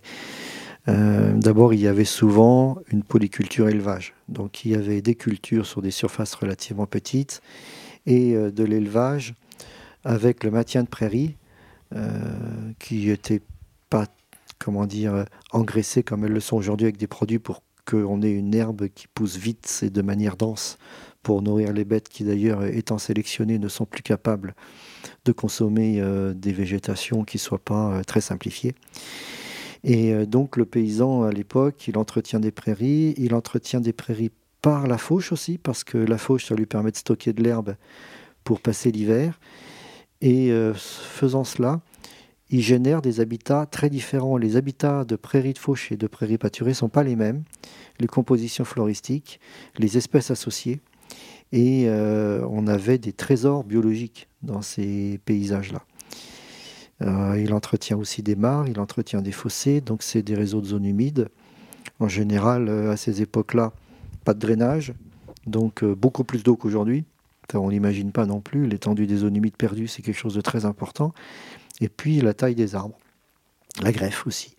Euh, toutes les productions euh, liées à l'arbre, que ce soit des arbres taillés pour récupérer les branches et un jour le tronc, et puis euh, toute la production de fruits, avec des tailles qui ont souvent été assez expérimentales. forcément, tout est expérimental dans ces domaines-là, même si les méthodes sont parfois très anciennes et, se sont énormément affinées. Quand on pense aux greffes d'arbres, les greffes ont changé et celles qui étaient pratiquées il y a encore une centaine d'années, beaucoup généraient des arbres à cavité. Et avec une vitesse d'évolution un peu comparable à la taille des arbres en tétard, c'est-à-dire qu'en un peu moins de 100 ans, entre 50 et 100 ans, on aboutit à des arbres qui ont des cavités importantes et qui sont le refuge d'énormément d'espèces d'oiseaux, d'insectes, de champignons, enfin des amphibiens même qui montent dans les arbres, par l'intérieur des arbres, dans les cavités. Euh, on retrouve des tritons à 2 mètres de haut dans le terreau des cavités qui croisent euh, des gros coléoptères sous forme de larves, un crapaud. C'est assez incroyable tout ce qui peut se retrouver dans ces arbres-là. Et euh, bah, tout ça, c'est une mosaïque imbriquée absolument étonnante. Et bah, c'était complètement fait de main d'homme. Hein. Donc c'est ça qui est intéressant. Et donc euh, on, a, une perte de pratique euh, traditionnelle qui, euh, peut-être sans le vouloir, pas par tradition, permettait de stimuler la, biodiversité. Après, il faut toujours se rappeler qu'on est dans un monde évidemment dirigé par l'économie. C'est c'est pas qu'on cherche le profit tout le temps, mais la paysannerie qui a permis cette diversité des paysages correspond aussi à une époque où il y avait de la main d'œuvre. Donc aujourd'hui, quand on voit le coût de la production agricole et euh, le fait qu'on a maintenant un agriculteur qui n'est plus un paysan et qui, avec sa machinerie et son arsenal, euh, va gérer des surfaces très importantes, euh, on ne gère plus du tout les arbres. Donc la grande difficulté des bocages aujourd'hui, après avoir perdu beaucoup de réseaux de haies, de connectivité et d'intérêt dans les haies par le fait des remembrements, de toute façon n'est plus entretenu. Donc on a un problème majeur qui est que la taille des arbres qui était pratiquée par un paysan qui euh, montait au bout de son échelle et faisait ça euh, avec la hache et après avec la tronçonneuse, euh, c'est fini. même si tout simplement on regarde le code du travail, un agriculteur qui est un employeur, s'il envoie son employé aller couper les branches d'un arbre alors qu'il est tout seul sur, sa, sur son échelle, il n'a pas le droit. Donc il faut une nacelle. Une nacelle, c'est un équipement qu'ils n'ont pas. Donc autant dire que c'est fini, complètement fini. Donc il y a toujours un vieux paysan quelque part qui fait ça à ses risques et périls parce que ce sont ses arbres et puis qu'il a connu son père, mais ils sont de moins en moins nombreux dans les paysages. Donc euh, il y a eu quelques réflexions, enfin pas quelques réflexions, euh, pas mal, mais c'est pas facile, de retrouver des modèles économiques qui euh, recherchent des moyens un peu standardisés d'aller couper ces arbres avec des moyens techniques qui permettent d'en abattre des linéaires. Enfin, quand je dis abattre, c'est pas au sens d'abattre les arbres, mais c'est de les tailler, c'est de les traiter. Et avec une mise en commun de matériel dans les cumas agricoles, par exemple, qui sont des mises en commun pour aboutir à une filière qui produit du bois à faire de la plaquette pour l'énergie, tout en entretenant des arbres têtards. Je ne crois pas qu'il y ait déjà un modèle qui fonctionne bien, mais voilà, ça a été exploré, c'est encore à explorer. Euh, la difficulté financière, c'est l'accès aux parcelles. C'est-à-dire que quand c'est au bord de la route, tout va bien. Quand c'est au fond d'une parcelle humide, c'est beaucoup plus compliqué. Et donc, ça veut dire beaucoup plus cher. Et la plupart du temps, pas rentable. Donc, on ne le fait pas. Donc il faut trouver des modèles économiques pour arriver à retrouver un intérêt et euh, de pouvoir euh, restaurer ces arbres. Après, il existe des méthodes beaucoup plus euh, artificielles qui permettent de prolonger la vie des cavités, mais c'est valable dans des espaces conservatoires. Ça se traduit par on peut créer des boîtes en bois qui reproduisent des cavités d'arbres, recréer des terreaux artificiels ils sont colonisés par les espèces, ça a été euh, testé. On est d'ailleurs en train de recommencer une première expérience de 10 ans qui a été faite par un collègue suédois. Enfin, ça peut être fait que dans des mouchoirs de poche à titre conservatoire. Et euh, la réalité, ce serait qu'on retrouve des moyens économiques pour le faire sur des surfaces importantes. Parce qu'aujourd'hui, tout ce paysage est encore présent, à l'état de fragment, mais bon, il ne sera plus là dans une centaine d'années. Autre sujet, euh, Aujourd'hui, il y, a des gens, il y a des, jeunes, des lycéens qui ont envie de se lancer dans, le monde de l'environnement, de, devenir professionnel ou, ou amateur, et en tout cas de peut-être savoir reconnaître les oiseaux ou, euh, euh, d'autres espèces. Euh, quels conseils est-ce que tu leur donnerais sur les compétences qu'ils devraient développer, les études qu'ils pourraient faire, des types d'expériences? Pour ceux qui veulent euh, être écologues, experts euh, sur ces sujets de la nature et donc euh, de la prise en compte des milieux naturels, de l'aménagement du territoire, de tout ce qui concourt finalement à avoir un cadre de vie comprenant une nature la plus, riche possible et la, et la mieux soignée possible, eh bien, le plus important, me semble-t-il, c'est de connaître la faune et la flore et comme je ne crois pas qu'il existe un diplôme euh, qui soit un diplôme de naturaliste, bien qu'il y existe euh, un diplôme de botaniste universitaire qui se fait sous forme de stage, très bien encadré, dans plusieurs régions françaises à plusieurs époques de l'année. Donc euh, au niveau botaniste, il existe des choses. Au niveau faunistique, enfin sur l'identification de la diversité de ce qui est espèce animale invertébrée et vertébrée,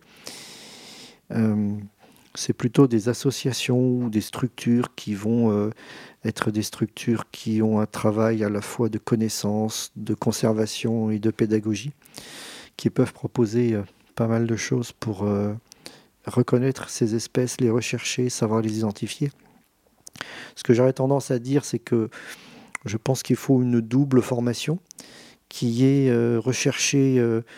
il y a quand même beaucoup de BTS qui se sont euh, créés ces dernières années, BTS GPN, euh, gestion, protection de la nature, qui sont assez professionnalisants, qui sont déjà euh, des formations intéressantes. il y a ensuite toute la batterie des formations universitaires, licence, master 1 et 2, avec des versions professionnelles qui peuvent être aussi intéressantes. Et je pense qu'il faut y associer la connaissance naturaliste, donc euh, y associer le diplôme universitaire de botaniste ou les sorties nature faites avec des associations. Mais là, à chaque fois qu'on voit des gens passer qui euh, se présentent ou des, contacts qui me disent euh, j'aimerais aller dans ces métiers-là, la réponse est immédiate le week-end prochain dans la nature avec les premiers bouquins achetés sur l'identification d'un groupe qui est le premier à regarder parce qu'il ne faut pas tout regarder en même temps sinon on n'y arrive pas. Et puis, bah, il faut y aller. Et il faut y aller, et on peut y aller n'importe quand dans l'année. Évidemment, on voit plus de choses au printemps qu'en hiver, mais même en hiver, il y a les trucs à voir. Donc là, si vraiment il y a la motivation, il faut y aller très très vite. Alors pourquoi il faut euh, ne pas tarder? Parce que pour, par exemple, euh, les oiseaux, euh, au bout de trois saisons, on commence à y arriver à peu près. Alors la première année, on n'y comprend rien, c'est-à-dire qu'on voit plein d'oiseaux, on entend plein de chants et on arrive à peu près à débroussailler des trucs. Alors bon, tous les oiseaux faciles, ça va, ça rentre. Mais euh, quand on arrive dans une parcelle de forêt qui a la multitude des chants en mai, euh, c'est vraiment un. Quoi. La deuxième année, on commence à repérer les champs et puis on a une petite liste qui commence à se faire, mais il y a plein d'incertitudes. Et la troisième, ça se met à peu près en place. Donc euh, quand on pense qu'il faut trois saisons, euh, quand on pense au, cursus universitaire, euh, ben, il y a quelques années aussi, 3, 4, 5, ça dépend des itinéraires, mais voilà, si on arrive en maîtrise et qu'on n'a pas commencé à reconnaître les espèces, c'est trop tard. Euh, c'est jamais trop tard, mais disons que c'est embêtant. On ne peut pas euh, aller sur le marché de l'emploi sur le sujet de l'expertise en écologie en sortant du diplôme, ça c'est sûr. On pourra toujours faire un truc en attendant qui n'est pas inintéressant, se former et y aller après. Mais voilà, il faut penser que le ticket de 3 ans, pour beaucoup de groupes, c'est quand même un ticket qu'on ne peut pas euh, réduire. Donc il faut l'anticiper. Ouais, c'est super intéressant et hyper pratique pour les, les gens qui veulent, qui veulent se lancer que finalement c'est l'expérience et le terrain, surtout euh, se faire accompagner euh, mm. en association pour progresser plus vite, mais c'est toujours possible. Il suffit d'un livre, euh, d'une paire de jumelles ou une loupe quand on est des botanistes et, mm. et on peut apprendre. c'est pas du tout. Mm. C'est pas réservé aux scientifiques. Non, alors peut-être aussi le fait que seul c'est plus difficile. Donc il faut, faut chercher à le faire en groupe que ce soit une bande d'amis qui ont la même idée, la même envie, et puis sinon les associations, parce qu'elles sont quand même assez nombreuses.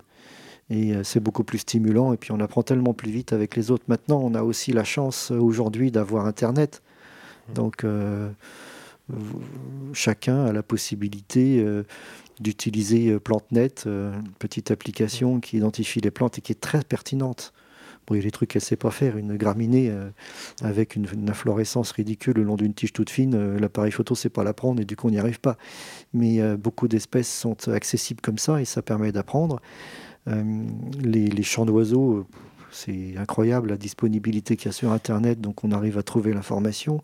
Enfin, ça permet d'aller beaucoup plus vite. Mais il y a un travail personnel d'apprentissage qui qui, qui, qui, prend du temps et puis puis c'est un perpétuel. Euh, enfin, moi-même qui pourtant ai beaucoup d'habitude, j'en apprends tout le temps. Tout le temps au contact des autres, en allant, en voyant un truc que j'avais jamais vu. C'est une mine sans arrêt, quoi. Si euh, tu pouvais décrire euh, une, une, reconstruction idéale de la nature, qu'est-ce que ce serait? Mon projet rêve, en fait. Mmh. Alors. Exactement. On prend un bocage. J'aime bien les bocages avec euh, des bons arbres à cavité qui ont été soignés par des générations d'agriculteurs et pas trop euh, léminés par les remembrements. Euh, on choisit un bocage qui vaut plus un clou au niveau financier, parce que bon, la terre est ingrate, elle est trop mouillée, on ne peut pas en faire du blé, sinon ça aurait déjà été fait d'ailleurs. on prend une surface relativement grande, qui n'est pas coupée par une route. Et puis, ben, dans ce paysage-là, après avoir mis une clôture, ça c'est pas idéal parce qu'on cloisonne. Donc au niveau des continuités écologiques, c'est pas forcément idéal, c'est même pas idéal du tout, mais enfin bon, pas, trop, le choix. Euh, on met des grands herbivores. Et puis là, on fait pas semblant, euh, on met pas seulement des cerfs, des chevreuils qui sont euh, l'espèce courante qu'on a en France, mais on met les grands herbivores qu'on n'a plus et qui ont des actions complémentaires à ce que font les herbivores qui nous restent, qui sont en fait des herbivores petits à moyens. On n'a plus de grands herbivores. Le cerf est un herbivore moyen. Et donc, on va mettre des bisons. On va prendre des chevaux. Alors, il y a plusieurs possibilités. Et là, on passe que pratiquement que par des races très proches du sauvage, donc le tarpan. Et, euh, mais on peut aussi mettre du mais enfin, c'est quand même un petit peu plus marginal en France. Mais disons, le tarpan, c'est une, bonne espèce. Et le bison, le, bison d'Europe, évidemment. Et le bison d'Europe, ah oui, pas, pas le bison d'Amérique, c'est sûr. Et puis, si on est très culotté et euh, qu'on a mis des grandes clôtures, on met des élans, parce qu'il y en avait partout. absolument partout. Et les élans ne sont pas euh, que dans l'image d'Épinal, les pieds dans l'eau et la tête au fond de l'eau à prendre les algues. C'est des animaux qui existent depuis euh, les contrées du Nord jusqu'à des semi-déserts en Asie centrale. Donc l'élan, il était partout. Donc c'est un animal qui va être plutôt sur les ligneux. Alors pourquoi on va mettre une communauté d'herbivores? Parce que chacun a sa stratégie alimentaire de prélèvement et de digestion. Et du coup, on va créer une diversité extraordinaire. Si on pense euh, au cerf quand il pâture dans une prairie, il va prendre trois feuilles, alors qu'une vache ou un bison, il va faire un trou. Et le trou, c'est un puits de lumière pour des espèces qui ne peuvent pas se développer sans ce puits de lumière. Et puis en plus, elle va le faire exprès dans des, plantes qui sont plutôt recouvrantes et sociales. Les brachypodes, euh, les molinies, des plantes que vont pas pratiquement jamais toucher un cerf ou un chevreuil. Donc euh, les préférences alimentaires sont moindres chez les très grosses espèces, plus cet effet mécanique. Puis après, si on met des chevaux à côté des bovins, les chevaux, ils sont très collectifs. Donc ils font des gazons sur des dizaines de mètres carrés, puis à côté, ils touchent pas. Résultat, on va avoir de tout. On va avoir les trous des vaches dans les végétations denses. On va avoir l'effet des cerfs sur les semi-ligneux, les élans sur les ligneux, euh, les chevaux qui font des, surfaces rases à côté de surfaces délaissées. Et quand on imagine que la diversité des insectes est liée à la diversité des structures et des communautés, les papillons, le nombre d'espèces végétales, mais les orthoptères, le nombre de structures. Les, orthoptères, ce sont les criquets et les sauterelles. Donc ces espèces-là, elles vont euh, apprécier les coulées des animaux qui, euh, convergeant sur les mêmes endroits, vont laisser des plages de terre nue. Évidemment, il y a des mares, donc ils vont se bouger sur les bords, ça fait des petites vasières les espèces d'orthoptères de ces espaces-là, même si ça fait quelques mètres carrés, elles y font des petites populations qui se maintiennent et en réseau parce que ça ne se fait pas qu'à un endroit. À côté de ça, on a l'herbe tondue, ça va plaire à certains criquets. Puis dès qu'on a des herbes un peu plus hautes, d'autres criquets et puis les sauterelles prédatrices. Et voilà, la diversité elle est liée à ça. Donc le projet rêve, c'est on prend un paysage aujourd'hui qui est un héritage d'une activité humaine et on le transforme en espace naturel absolument canon. Euh, combien d'hectares il faut qu'on achète pour réussir à faire ça Il faut être au-dessus de 100 hectares, ce qui fait que ça devient presque impossible. Parce que les au-dessus de 100 hectares, il faut les acheter. Il faut qu'il n'y ait pas de route en travers. On, trouve, on, doit pouvoir trouver. Mais voilà, c'est vraiment, ce serait vraiment un projet assez exceptionnel et avec des ingrédients tout simples. Enfin, après, le tout simple, euh, il faut un certificat de capacité pour les espèces protégées. La clôture est un peu chère parce que tenir des élans, euh, les services vétérinaires, il faut leur expliquer qu'on arrête de, traiter euh, et c'est faisable, mais ça demande beaucoup de palabres parce que c'est des gens très insistants sur l'hygiénisme. Or, là, il n'est pas question de traiter les animaux. Euh, si on prend tout l'élevage aujourd'hui, avec 30 ans de traitement, on a eu un effondrement de toutes les communautés d'espèces qui euh, s'attaquent aux, bouses ou aux crottes des herbivores. Or, il y a une diversité associée qui est énorme. Dedans, il y a aussi une communauté de champignons qui est à peine connue. Enfin, parmi toutes les choses qui seraient à regarder. Mais voilà, donc euh, on ne traite pas. Et, puis, dernier point aussi qui froisse le dos de beaucoup de personnes, une bête morte, on la laisse parce qu'il y a les décomposeurs. Et on, et on met toute cette zone, ces 100 hectares, on les met sous cloche. Ah oui, euh, on gère simplement, enfin on gère, on veille à la quantité d'herbivores parce que faut quand même, 100 hectares c'est petit, c'est grand et petit. Hein. Hum. Petit parce que très vite, euh, les bêtes qu'on met dedans vont monter en effectif. Et là, pour le coup, on va atteindre des effectifs qui vont, ils peuvent tout racler. Parce qu'à l'échelle de 100 hectares, il n'y a pas la place du prédateur. Donc il faut quand même gérer l'effectif. Donc on peut aussi produire des très bons beefsteaks. Donc les véganes s'abstenir. Il faut aussi être très clair. Je pense que là aussi, il y a quand même un petit message. On est euh, dans une logique complètement folle d'hygiénisme, de, on mange plus de viande, etc. Mais euh, il faut quand même rappeler qu'une partie du patrimoine naturel est liée à l'herbivorie, donc l'action des grands herbivores, et euh, que les gens qui se battent contre euh, bah, ceux qui, produisent de la, de la viande, on peut très bien comprendre que ce combat soit justifié dans les versions industrielles, mais ce serait très dommage d'arriver à l'extrême, c'est-à-dire de virer, en fait, d'éliminer de, tout ce pan euh, de l'agriculture, où il reste quand même encore quelques bonnes races de vaches qui circulent en France, qui sont présentes dans des pâturages à peu près de qualité. Je dis ça parce qu'on ne voit pas beaucoup de fleurs, mais enfin au moins les pâturages sont là. Quand on pense au charolais, euh, les vaches de montagne, la tarine, euh, l'abondance, enfin voilà, il y a quand même... L'aubrac oui, l'aubrac, bien sûr, voilà, quelques belles diversités. Donc il faut absolument les garder. Et, et, ça fait des très bonnes viandes et ça fait une très bonne activité économique. Et la nature qui est associée à ces paysages-là est vraiment quelque chose absolument à garder. Donc ouais, c'est juste pour remettre un peu les pendules à l'heure parce que parfois on entend des choses un peu trop extrêmes. Donc les conseils, le projet. Est-ce que tu pourrais nous faire une recommandation culturelle? Alors j'ai en tête un auteur qui a beaucoup été lu euh, de naturalistes qui apprécient les mammifères et les espèces absolument introuvables, euh, invisibles, c'est-à-dire les grands carnivores, donc les ours, les loups, les lynx. C'est Robert Hénard, qui est euh, un naturaliste qui a beaucoup circulé en Europe dans les années 30-40, évidemment beaucoup plus après. Ce monsieur est décédé en 99, d'ailleurs au moment de la tempête de 99, il, il était suisse. Et il a euh, traduit ses observations de plusieurs manières, de la peinture, des gravures et des textes. Et il était un peu philosophe sur les bords. Donc euh, c'est des textes superbes euh, où il décrit de manière assez poétique ses observations.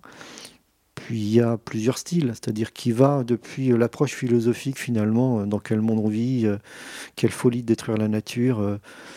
il disait par exemple, en détruisant la nature, on détruit mon infini. Et puis à côté de ça, des textes euh, rigoureux, quasi scientifiques, de description des espèces et de leur comportement. Et comme il a passé beaucoup de temps, il a vu beaucoup de choses. Donc il y a beaucoup de choses qu'il a écrites qui euh, sont toujours intéressantes à lire aujourd'hui, dans une version très naturaliste, c'est-à-dire contemplative et en même temps rigoureuse.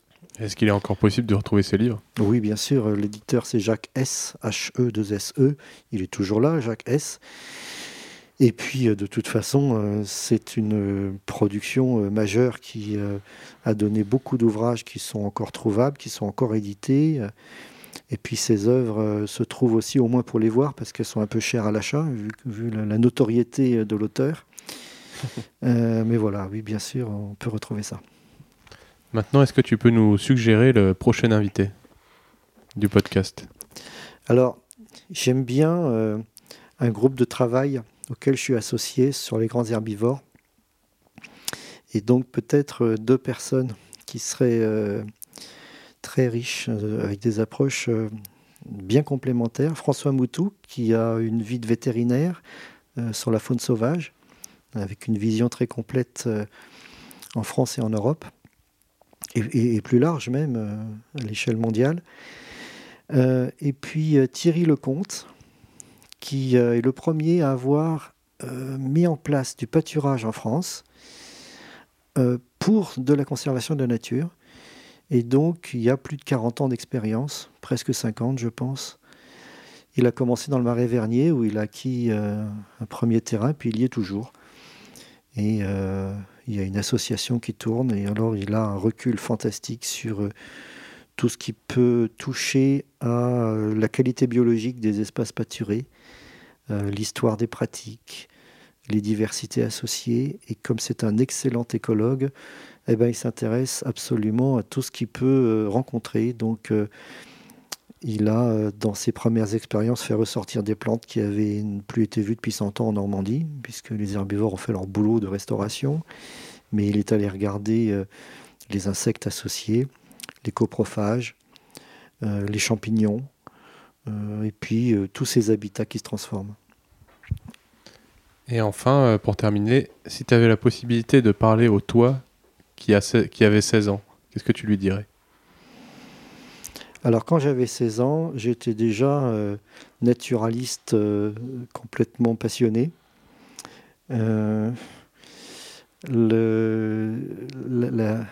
la, chose à laquelle je pense, c'est que j'étais dans ma période très focalisée sur le cerf. Et donc, euh, une ouverture qui était absolument pas là sur le reste de la faune et de la flore. Et d'ailleurs, c'est assez étonnant parce que je me souviens d'avoir vu beaucoup de paysages qui ont disparu, mais dans lesquels finalement j'ai très peu de souvenirs d'autre chose que d'avoir cherché du cerf. Voilà. Donc, petit Vincent, reste ouvert. C'est ça. élargissez vos. N'ayez pas de hier. Bon, bah, merci beaucoup, euh, Vincent, pour cette interview qui était très riche et je pense qu'il était pleine d'informations euh, qu'on n'entend pas euh, ailleurs. Ou alors dans, des, dans la presse spécialisée ou après beaucoup de recherches. Bonne poursuite des interviews.